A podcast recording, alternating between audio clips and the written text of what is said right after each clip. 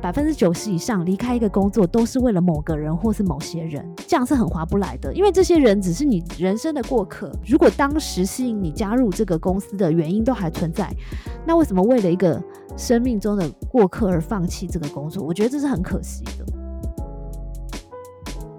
大家说这个行业热情很重要，可是你不要忘记一件事：热情是会被消耗的。你必须要能够帮自己补充燃料，你才能活得久。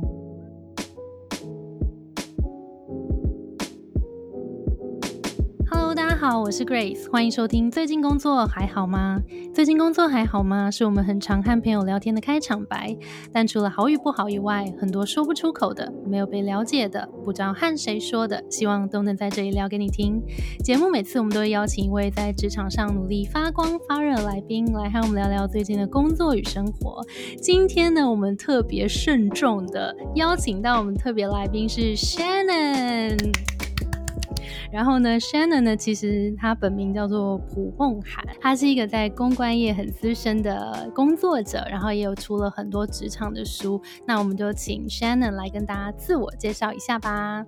Hello Grace，好，Hello 大家好，我是 Shannon 蒲梦涵，我是呃出卖我们的都是小细节这本书的作者，同时也是盛思整合传播集团的创办人跟总经理。在当上总经理开始创业之前啊，你要不要大概简单的跟我们讲一下你过去的工作做过哪些？因为超级丰富的。其实我这一生只做过一件事，就是 就是公关。广义的来说，公关、传播、行销，嗯，marketing，呃，这一类的工作。嗯，在创业之前呢，我已经工作了大概十五年左右吧。嗯，那。过一些不同的行业，比如说像是呃公关公司，嗯，包括像是奥美公关，嗯，或者是我有在上海的一家叫呃当时叫做 Tax One Hundred 的一个科技公关公司服务。后来我就去了业界，包括了我也在花旗银行担任 In House 的 PR，In House 的公关，然后我也做过酒商的行销，嗯，所以我的。过往超多产业经验的 那有没有在这些经验里面啊？你觉得最印象深刻的某一个工作？我觉得公关这个行业，或者说公关或是 marketing 这个行业，最大的好处就是，其实人生是非常丰富精彩的。嗯，因为呃，随时都不知道下一秒会发生什么事情，嗯，随时都要面对很多的变化。嗯，所以 as long as 你的心脏够强，你就会觉得哦，很棒。你就可以享受这个 moment。可从另外一方面来讲，如果你觉得嗯很容易因为一些挫折、或者是说 挫折，或者说没有预期的状况而情绪受到影响的人的话，其实我觉得这也是一个很好的可以训练自己的行业。嗯嗯，因为其实我也蛮多朋身边的朋友在公关业的，是真的听他们描述他们的工作真的超级辛苦哎。因为一方面你们要呃顾到客户这一端的各种业绩嘛，各种绩效，然后另一方面也要去跟媒体啊，跟各种可能包含广义的媒体，除了大众媒体之外，现在可能开始也会有一些 KOL 的操作等等的，所以也是非常多的沟通，然后非常多的人气，然后非常多繁琐的事情。那 Shannon 可不可以大概跟我们介绍？一下说公关产业大概会每天的工作大概长什么样？那如果我们有听众对公关业有兴趣的话，他可能会比较知道说哦，原来公关是这样啊，那可能会不会适合我这样子？如果用一句话来。简单的说明公关的工作的话，其实就是有影响、有影响力的人。刚开始做公关的时候，当时的公关工作其实相对来讲比较单纯，就是跟呃媒体嗯做一些，不管是透过采访，或者是记者会，或者是呃聚餐等等，你可以想象的不同的方法。嗯，但是因为就像您刚才讲的，就是时代在进步，然后现在媒体越越来越多元，所以现在。对一个品牌来说，带有影响力的媒介越来越多，嗯，所以就像你刚才讲到的，不管是呃，比如说一些新型的媒体，比如说 Podcaster，或者说 Bloggers，嗯，或者是网红等等，也都是我们需要影响的对象。嗯，那另外一块还包括了，比如说政府官员啦，嗯，或者是啊，比如说一个大企业的话，internal 的。嗯，他们内部的员工也很重要嘛。嗯，otherwise 你一直在外面说我有多好，我有多好，结果员工就去什么靠北查查社 团，每日哦讲公司对坏话啊是什么？就是这个工作需要面面俱到，顾到非常多的小细节，可这也是这个工作有趣的地方。嗯嗯嗯，我觉得很有趣，就是你定义公关是影响有影响力的人，我觉得非常的棒，然后也是一个非常新的观点。那你所谓影响有影响力的人，听起来就是一个超难的事情，尤其是我们如果刚毕业比较 junior 一点的话，比如说我可能都觉得自己还没有办法去影响别人，但我就要去影响有影响力的人了。你有没有回想过去自己在比较菜鸟的时期，有没有遇过一些什么样的状况或者挑战？你觉得很困难？哦，我觉得超多啊！我觉得这个行业就是一个走出自我的舒适圈，或是突破自我的个嗯性上的一个弱点、绝佳的行业。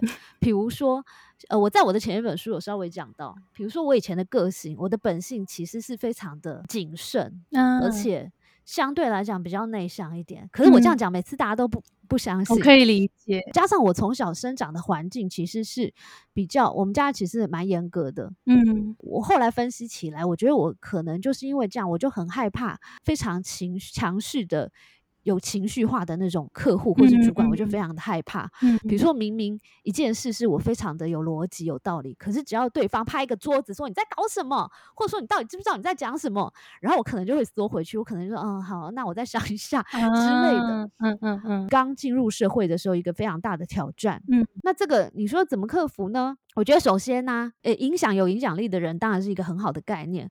But before that，我们要先影响我们自己，我们要先了解我们自己，嗯那就要不断的跟自己的那个内心的小孩沟通。嗯哇，这听起来有点心理学的感觉。嗯那你是怎么沟通的啊、因为我们也也蛮常跟我们读者聊天，或者我们有在做一对一的时候，有发现其实很多人他不是没有能力，但是就是有一点小小的没有自信。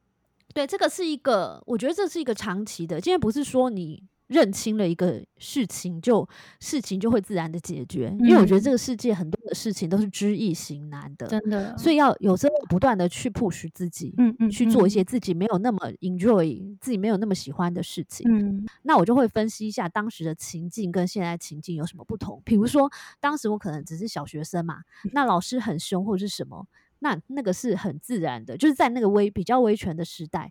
可是现在的时代不同了，对吧？现在这个社会其实并不见得这么 reward，就是只会嗯听话的人，嗯而是希望 appreciate 提出一些不同观点的人。嗯那另外就是，你也要告诉自己的内心小孩说，你已经长大了嘛，因为你以前可能才六七岁，你现在都 come on，你已经二十几岁了，嗯然后为什么还要现在过去的自己呢？嗯嗯嗯这个自己的一个障碍里面呢？嗯再来就是说，知道了以后，当然最难的就是做。比如说，在下次碰到这样的情境的时候，你就是 push 自己。比如说，本来你可能听完这个人对你大吼大叫之后，你可能一秒钟就会挂电话，可是你可能就 push 自己先盯一下，嗯，或者说你可能试着多讲几句话。那我觉得这就是一点一点从中间慢慢的突破。这超实用哎、就是会就会想，啊，有我今天比昨天多撑五秒，我有进步了，这样，然后适时的给自己一点鼓励。那公关，呃，公关那个角色啊，通常我们在从事公关业的时候，你觉得公关那个角色对于不管是企业主来说，还是媒体来说，你们最大的影响力是什么？就是你们主要的工作内容产出的价值大概会是什么？公关如果可以做到极致，应该是说帮助不同的，不管是企业或是说不同的对象，都看到对方美好的一面。嗯借由你的一个资源的整合或是沟通的能力，让这个世界更美好。嗯比如说，在我过去在银行的时候，当时我负责这个所谓的 CSR，嗯，所以其实，在我们这个团队的努力下，我们帮助了台湾很多的这些，不管是环保或是一些偏乡或者是一些教育的团体，嗯被世界看到，嗯，而且是得到了一些国外基金会的资源。嗯嗯，我觉得嗯这个是一件很有意义的事情。哦，就是也成为那个影响力的源头了。对啊，对啊，嗯，那你觉得，因为像刚刚轩的口中小时候的公关故事，可能就是各种压力，然后可能很常加班熬夜这种，那是什么让你继续坚持在公关的路上走了这么久？哎，坦白说，怎么常我也看医生呢不知道我要干？嘛，对不对？呃，我的意思是说，第一个，因为决定进入一个行业，一定是对每个人来说，一定是经过了一番的考量和分析嘛。嗯可能不只是决定进到某一个行业啦，应该是说，比如说你在大学选你要主修什么的时候，你可能就会有一个大模糊的蓝图。嗯，然后之后如果你再决定更进一步的走入这个行业，那可能你在心态上，或是你在你的硬实力和软实力各方面都已经准备了很久了嘛。嗯，如果是经过这么审慎的思考之下选的行业要换的话，其实会是一个很大的成本。嗯。那包括现在很多的年轻的朋友有留言在我粉丝页，呃，私讯啊什么的，就会问说，怎么样知道一个行业适不适合自己呢？或者是什么时候要换工作，或是什么？当然，客观来讲，你可以讲很多，比如说你要分析你的环境，或者是你自己优缺点，你的 SWOT 什么什么之类。重点是说，你要搞清楚，你是你如果想离开，到底是为了这个人而离开，还是你不再爱这份工作？嗯。很多时候啊，我们进到一个工作的时候，我们都雄心勃勃的觉得说这个工作嗯很有愿景，或者说我可以借由这个工作得到什么什么什么。嗯，可是你有没有发现，百分之九十以上离开一个工作都是为了某个人或是某些人？真的。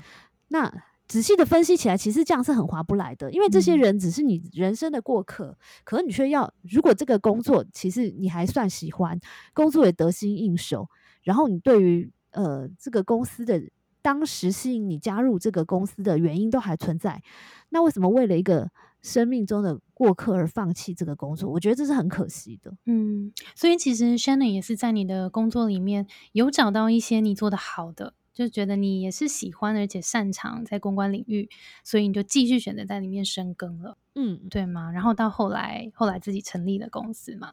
对啊，对啊。好，那你有没有印象深刻？譬如说，在过去，呃，最有成就感的跟最迷惘的，我们都来跟大家分享一下。好，我们先讲最有成就感的。好了，嗯，最有成就感的就是你可以注意到别人没有注意到的事情，或是做到别人做不到的事情。这个事情，哦，我所谓的做到别人做不到的事情。并不是说你呃说服客户砸大钱办一个很大的 event，因为这件事情只要有钱谁都可以做得到，而是透过一些观察力，用一些借力使力的方式达成一些目的，或者是说呃让一个关系更好。比如说送花好了。我曾经帮客户送花，送到媒体打电话给我，跟我说：“我觉得你有一天一定会很成功。”天哪！因为送花这个举动吗？为什么？呃，首先，因为为什么要送花给这个这位媒体朋友，是因为他是一呃一些政治上的一些党派争议，弄得他很不开心。我们的客户想要安慰他一下。所以，首先，因为这样，你在送花的时候，你在花的颜色上面，你就要避开那些敏感的颜色。比如说，你就不太能选蓝色、绿色、红色这种颜色。为什么？因为这，因为这些颜色都有严重的党派的倾向啊。原来如此，学起来了，笔记。然后再来就是说，我觉得不管是花材，或是颜色，或者是啊，比如说小到这个送花，你要写一张卡片吧。对不对？一般人可能都会写说，哎，什么身体健康之类的嘛。但是这样听起来就，你知道，有就有点 general 平凡。有几个方法，比如说你用一个走心的一个风格。来写一些感人的话，或者是你可以用他的名举例哦，比如说把他的名字的第一个字串起来写成一一个句子或什么之类。啊，我以前年轻的时候很喜欢想这种东西，嗯，很对啊，贴心，是因为我觉得还蛮有趣的。嗯，就是如果可以把一件别人都不愿意做，或者说看起来一工读生都可以做，因为其实订话很简单，你就打个电话就可以订，或是现在更容易了，上网就可以订嘛。但是如果你可以把这件事情做到让别人都感动。我觉得这个至少在我们这个业界比较有经验的客户或是同事，就会觉得说，哎，那这个人连小事都做那么好，他是不是可以被委以更大的责任呢？这真的很重要哎。那如果是譬如说，在你刚刚有提到说，呃，其实公关业是一个很能够影响别人，那可以把自己的一些。可能自己的价值观吧，一些正向的力量是可以带给不管是社会或者是这个世界。如果我们讲的大一点的话，那你有没有做过一些什么样的案子，是让你觉得天哪，这是真的是，啊，自己也觉得好棒哦，可以传递这么这么正向的能量？嗯，我觉得我还蛮感激过去在银行的那段，因为我在嗯我在外商银行待了六年左右，那段时间我花了非常多的心力跟公益相关的事情。嗯举例来说，呃，因为我发现台湾的一些公益团体的这些从业人员，他们心地都非常善良，对于他们的领域也都非常的热情，想要为世界带来一些改变。嗯但是他们呃，因为他们的人力可能不足，然后加上又太忙，嗯，所以他们缺乏的一块呢，是他们需要被看见。嗯只有你被看见的时候，你才能得到更多的资源，嗯或者是你才能呃，如果你要招募志工好了，才会有更嗯多人来加入嘛。嗯嗯嗯那既然我们做公关，我们最大的能耐不是就是帮助别人被看见吗？啊，其中一个案例是我帮助了台湾的一个环保团体，然后跟他们一起写案子，去帮助他们争取了好多年的一个蛮大的经费，嗯来呃做什么呢？做台湾的一些偏乡的一个 eco tourism，呃生态旅游。嗯嗯嗯，那为什么这个很重要？因为其实我们一天到晚在那边讲说环保很重要，环保很重要，这个是要有一个平衡点的。比如说很多地方因为环保很重要，然后你不让旅客去，那他们就没有收益。后来我们想到一个方法，就是中间值就是做生态旅游，就是一方面他们有旅客进游客进去，可以帮助他们。呃，改善他们的生活。另外一方面，也借由一些教育的方式，来让不同的游客来认识当地的环境。嗯然后进而才会珍惜当地的资源。所以我觉得，呃，当时做了蛮多这样有意思的事情，嗯而且这个中间最刺激的是，你要怎么样跟台湾的这些所谓的 NGO，就是非营利团体一起合作，来去国外争取很多的资源。因为你要知道哦，比如说一个基金会，他收到的 proposal，他收到的提案可能是来自世界各地，可是他的可能今年度他的预算就只有这么多，嗯那我们要怎么样让台湾的这些团体被看见呢？这个可能就是我们可呃公关人可以使得上力的地方了。嗯，那那时候你们的切入点是什么？这个策略呢，就跟我们在商业上或职场上任何的谈判一样，就是当你去跟别人要资源或是寻求协助的时候，你不能告诉他说：“哎、请你给我多少钱，对不对？”你应该要告诉他说你可以得到什么。举例，如果我的这个募款的对象是一个银行的话，嗯你要去想一下，银行可能需要更好的名声嘛，对不对？嗯或者是说，他可能需要鼓励他的员工，因为很多银行都有一个指标，是他希望鼓励他们的员工去做志工，嗯或者说有些科技公司或是一些大的企业，它是有一些环评的压力的。嗯回到职场上来说也是一样，当你跟老板要求升官加薪的时候，你不是坐下来就说老板我要升官加薪，对不对？而是有个重要小细节是你要了解你老板要的是什么，跟你可以帮助他什么。嗯如果今天你让你能成功的让他觉得他非要你不可的话，我觉得这个升官加薪这件事根本就不需要轮到你来说吧。所以听起来，其实，在公关的行业里面，刚刚有提到几个小故事嘛，比如说送花啊，或者是呃做这些稍微有一点谈判的策略的一些的小技巧在里面的。公关业感觉会需要，我刚刚听到两件事，一个是他要很细心，然后可能很贴心，很观察人跟人之间的互动，然后再来可能他会呃也会很需要去知道对方需要什么，然后我能够提供什么样的协助。那你觉得还有什么样子的特质？呃，会适合进入公关业呢？不怕挫折吧，可以越挫越勇，很重要哦。有一个很重要的特质就是可以激励自己。哦，那怎么说可以激励自己呢？就像我这一本呃新书里面有提到一个小故事，就是常常有同事说：“哎，我最近好累哦，工作很没劲，或是什么的。”然后我就说：“诶，那你要怎么样会觉得好一点呢？”结果他就跟我说，以前在学大学的时候，比如说我们在社团办完一些大的一些 event 或是大的专案，我们大家都会庆功宴呐、我们大家都会去庆祝。那这个公司有没有这样子的一个习惯呢？嗯那其实我的答案是，当然当然有啦。说真的，我们经常吃吃喝喝或庆 祝，但是我觉得，如果你一定要透过靠公司来举办，比如说庆功宴，或者说靠公司来举弄一个聚餐，你才会感到高兴的话，那我觉得这样就完啦。因为现在是疫情，谁敢聚餐，对不对？你一定要靠主管来给你摸摸头，或者说请你喝咖啡，告诉你说你做的很好，那你就会等于是把你快乐的全员掌握在别人的手上。嗯可是呢，回头看这个行业，这个行业其实压力超大。光讲一个小事，比如说我们我曾经在找一个那个记者会的场地，我就找了二十几个，我们有很多的要求啦，比如说场地要大气啦，又要有自然光，然后又要有。什么看起来很 modern，反正一大堆要求。好好不容易找完客户选完之后，忽然客户说：“啊，对不起，要重找，因为为什么？因为产品来不及，要 delay 对吧？”那这种时候，当然你会觉得很挫折。就算我现在听到，我还是会觉得很挫折。可是，在这种时候，你就是要想 一些办法来激励你自己，才能做得下去。Otherwise，因为大家说这个行业热情很重要，可是你不要忘记一件事：热情是会被消耗的。你必须要能够帮自己补充燃料。嗯，才能活得久。嗯。真的，因为其实我最近也有在做一些一对一的顾问服务嘛，那也发现有一点有一些学员来找我，也是也会遇到这样的状况，就是会觉得我好像努力了很多，但是呃，主管都没有看到我的表现，然后他也没有给予我肯定，然后只告诉我说可能要改一两个小地方，可是这样我到底做的是好还是不好，我不太确定。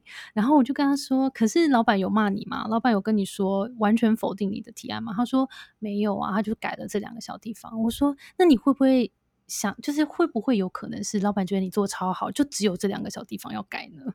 就像你刚刚讲，我觉得很多时候那个成就感跟对自我的肯定，要慢慢练习，是自己可以给予自己，而不是呃需要去获得从别人那边来的肯定，不然会有一点辛苦。真的，我觉得你这个观点真的讲太好了，而且我觉得你带到一个新的观点是。正面思考真的很重要，就像你刚刚讲那个人，就是老板只讲了他两个缺点，可他为什么要纠结于老板只讲的两个缺点，然后其他老板都没有说要改？这不是表示老板觉得他百分之九十八都做得很好？对呀，我觉得我们人性就是常常纠结于那个不好的百分之二，然后搞到自己很痛苦。就大家就一定要做到那个一百分呢？我觉得大家真的是太求好心切，这样太累了。适时放过，真的真的。刚刚讲到，很多时候我们跟主管沟通的时候，会很怕自己做了很多事情，但是主管没有看见。那我们我们读者也很多人会有这样的反应。那想请问一下，Shannon，有没有在这种努力没被看见的这个主题上面，可以给读者一些建议？呃，我觉得沟通这件事情之所以有趣，就是因为，呃，当你面对不同的人，或者是说，当你沟通的目的不同的时候，你沟通的方法就不一样。所以这有点像是一个艺术。举例来说，如果你的主管是个性很急，或者他很忙的人，你可千万就不要那个，就是报告一件事，把来龙去脉。因为所以然后都讲完之后才讲重点，像这样的人，你就应该讲说很简单的说，呃，比如说我们先讲结论状况，嗯，我建议一二三，或者说我已经做了什么样处理，然后接下来一二三，对不对？嗯，这是一种嘛。那像这样这样的主管，因为我们公关业真的很多这样的主管，而且你只要跟他讲话超过三十秒，他就会说 What's your point？然后很多同事他们都中毒太深，回去他跟他妈讲话也说，哎，What's your point？职场上跟面对家人好像不太一样，因为他们我们都受到这样的训练太多年了，嗯，所以你碰到这种人，你就要。走这样的路，但是如果你的主管是一个，比如说妈妈型的，然后又很重视人跟人之间的关系，嗯，那可能你就不是不是以一坐下来就说，哎，老板是不是该调薪了，对不对？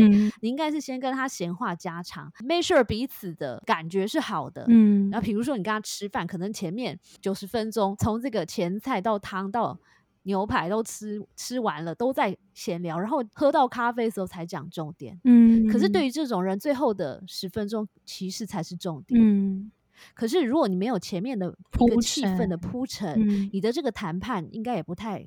有可能会成功，嗯嗯，所以我觉得就是知己知彼吧，就是了解了解你自己是什么样的人，你在什么样的情境下沟通你会最舒服，嗯，然后对方是一个什么样的人，嗯，他喜欢什么样的 style，嗯，还有你跟他的这个沟通的目的到底是什么？比如说你要你是一定要签回一个订单吗？还是说你今天其实只是要跟他有一个基础的好的一个关系？嗯，那作为或是你的一个沟通的。方法就会很不一样。嗯，听起来就很回到刚刚，其实 Shannon 有提到的那个公关很核心的概念，就是你要非常明确知道会议桌对面的人，或者是你的客户他在他在想什么，然后他是一个怎么样的人，然后不管他现在换成主管也一样，就是我要怎么样。配合这个人，他可能他的个性跟他在意的事情，那我自己做一点调整，让自己更讨他喜欢，然后让我自己需要被达成的目的也可以被达成。那我想问一个问题，就是你会不会觉得有时候在做一直这样子要有点配合别人的工作会蛮累的，然后会有一点点有时候觉得有点失去自己，会吗？嗯，我觉得不会耶，应该是这样讲。我我记得我，因为我常常写一些职场语录，就是所谓的把事情做好的意思，就是说你在让别人大家皆大欢喜的同时，你还是可以做自己，嗯你还是可以保有自己相当的原则。嗯另一方面来说，如果你是一个为了让人家开心，然后什么都是都说 yes，然后什么都没意见的人，嗯其实我觉得，从交朋友的角度来看，大家也不太会想要跟你有太深入的交往，因为大家会觉得你真的很 boring，、对不对？嗯你很无趣，嗯很没有自己的特色。嗯所以，比如说现在在公司，我都鼓励大家，第一个我用人的时候，我喜欢用一些嗯有特色的人。啊，比如说，我就曾经有个同事，他他是钢琴家，就是他学了很多年的钢琴。有一天，他忽然领悟，他决定他不要当钢琴家了。我就觉得这种人 background 好酷哦，因为都跟我们不一样嘛。我还有用过什么声乐家的，反正就是 在这个行业，你当你是一个帮助品牌或是帮助别人来形塑他自己的形象的时候，你必须要先把自己的形象塑造好，你才会有说服力。嗯，这个听起来是你已经感觉行之多年，然后也蛮建立起自己的一些核心价值观，所以你知道你在工作里面追求的事情，然后这可能是你的策略，或者是你的你想要达成这个目标的一些方法。那你会觉得，在譬如说有年轻一点的工作者，可能面对到很多别人的意见，然后会很需要调整自己的时候，有没有一些方法可以去建立自己的立场，但是同时又可以达到他原本想要的目的？你自己那时候有没有一些心得？我觉得这个的确是需要岁月的累积。之所我们之所以可以有一些，比如说有的时候可以很强硬，或是坚守自己的立场，是因为第一，我们呃已经在这个行业很久，所以我们很了解自己在做什么，嗯跟要说的话。嗯第二就是说，你已经赢得对方的信任跟尊重嘛，嗯所以你讲的话有一定的分量。嗯所以就一个年轻人来说，我觉得最重要的就是先建立自己的立场，嗯跟建立自己的观点。嗯那要怎么建立呢？呃，有一个方法，这听起来有点老套，但是我觉得阅读很重要。嗯，其实我很同意。阅读不只是读书啦，比如说阅读人也是一种阅读嘛，或是多接触一些，比如说新形态的嗯活动啦，或者是媒体，嗯然后多听不同的观点，嗯，然后多交朋友，我觉得是一个偷吃步。真的哎，可以直接从他身上学交朋友，我觉得，超好的。真的。对啊，因为我们怎么会了解？比如说，我怎么会了解那个唱声乐的师在干嘛？对不对？对啊，或唱声乐的在干嘛？可是如果我跟他变朋友，我去参加他们的聚会，或者是说真的耶我就可以一网打尽。对对学一点，你搞皮毛。然后下次再碰到不同的人的时候，我就可以吹嘘说：哇，我有个朋友是声乐家，怎么样怎么样？真的 那你的人生也会更丰富啊。啊，多交朋友真的很棒，拓展自己的生活圈，嗯，很棒诶，大家赶快去多交朋友。我觉得这是一个很很好的建议。好诶，那其实刚刚那个 Shannon 也有提到说，你在职场沟通上面，其实呃有很多主管或客户，他就是希望很快可以听到重点的。那你在呃训练抓重点这个方式，有没有可以给大家一点建议？第一个，你要多接触一些不同的东西，嗯然后多形塑自己的观点，因为有时候看的多之后，你的反应就会变快。嗯然后更重要的是，比如说举例来说，在一个提案的场景好了，你要怎么知道提出来的案子对方会不会喜欢呢？你当然需要去参考一下过去别人提案的时候，或是过去我们在提以前的案子的时候，他有什么反应，嗯然后要打听清楚，比如说在这场提案里面会有谁出席。嗯通常一场提案，通在我们这个行业都不只是一个人参加。嗯比如说一一桌坐下来，可能会有嗯总经理，可能会有负责这个产品的总监，可能会有嗯行销总监，可能会有管财务的这个主嗯管，等等等等，或者是采购主管。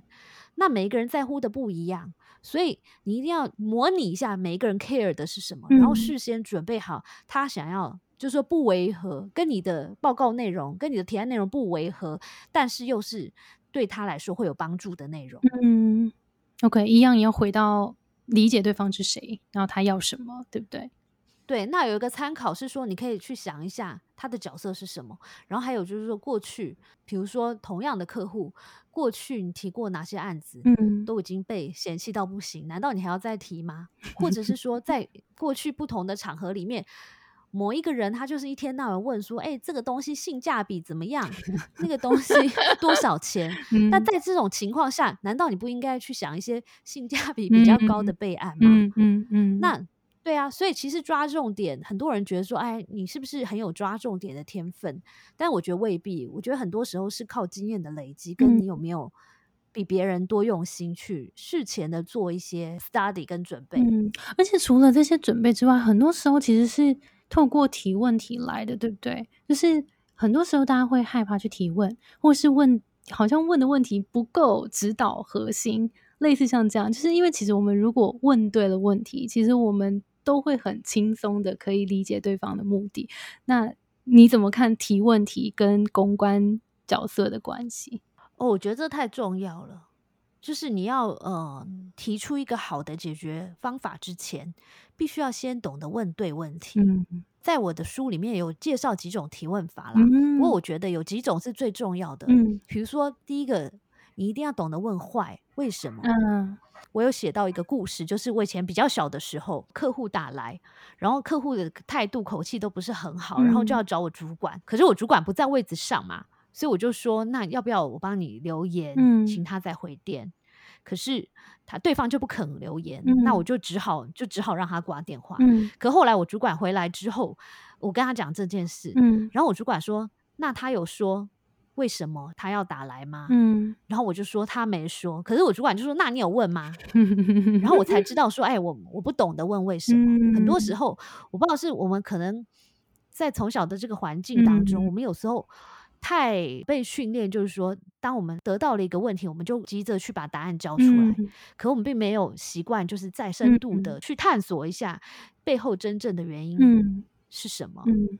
那当然，你问问题也是有很多不同的目的嘛。嗯。那举例来说，如果你是要跟一个人交朋友，或者说要跟他打好关系，那我觉得最偷吃步的问问题方法，就是他跟你聊什么你就接着问。举例来说，我前一阵我同事他去做那个指纹，你知道有一种指纹的测试，皮纹检测。如果有人告诉你说他周末去做了这个，那你又想要跟他搞好关系，那你是不是就应该继续问嘛？你就说，哎，那你这个结果是什么啊？什么什么的。嗯那如果 如果他讲了这件事，然后你都你就说哦，那我周末去看电影什么的，哦，你就等于是错过了这个跟他打好关系的机会。所以就是问问题的方法，其实有还蛮多种的。嗯，也是看对方的的角色，然后你是想要跟他比较 casual 的建立 casual 的关系，还是呃，他可能是比较直接的，希望可以很快速得到答案或是一些建议的一个不同的类型，对不对？嗯，或者是说你跟别人辩论或吵架的时候，也可以用提问的啊。你知道有一个很有名的提问法叫做苏格拉底提问法啊，有有有有听过，这个就是一个破局思考的一个技巧嘛。嗯嗯，你要不要跟我们讲一下？工作上，我们嗯就举一个简单的例子好了，比嗯较容易理解。比如说妈妈一天到晚在抱怨儿子说：“哎、你怎么怎么读书都不认真，什么什么嗯之类的。嗯然后儿子与其去辩解说我读书其实很认真，儿子应该反过来跟他妈讲说：难道你觉得一个学生只顾着读书都不帮忙家事，这就是一个好儿子的行为吗？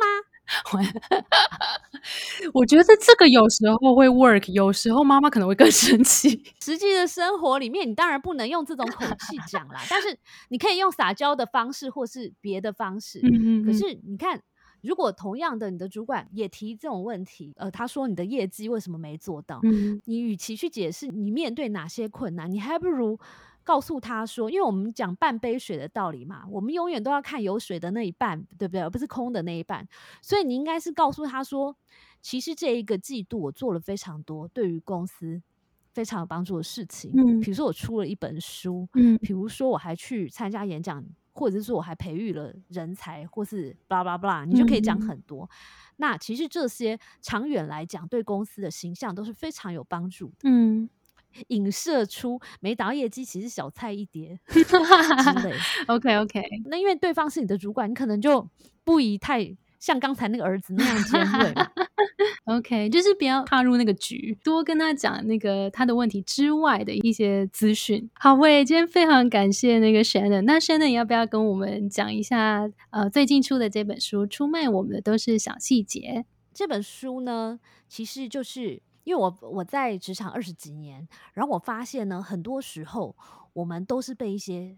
平常不会注意到，然后别人明明很介意，也不会明说出来的小细节所出卖。嗯，所以我决定出这本书。然后我这个书呢有五个主要部分，那他们分别是故事力、逆境力、细节力、仪式力跟美学力。嗯，那这五个部分是我认为，呃，在职场已经努力一阵子，然后想要努力的更上一层楼的专业人士呢。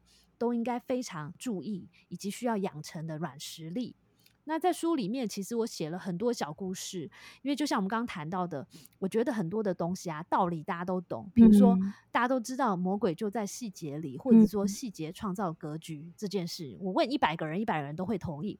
可他很知易行难，你要怎么样实践，其实没有这么容易。嗯，所以我就觉得说，我要透过平常生活或职场旁边的人，或自己也曾经发生过类似的事情。嗯嗯，我想要用这些小故事呢，来帮助大家。理解我想要分享的概念，而且很酷的是，我们每个章节后面还有练习题哦，啊，好实用，帮助大家反刍，就是这个章节里面的一些重点，希望可以真正对大家带来一点点的帮助。嗯嗯嗯，我觉得非常的期待，因为其实我会觉得讲细节这件事情，真的有些人来讲，真的是。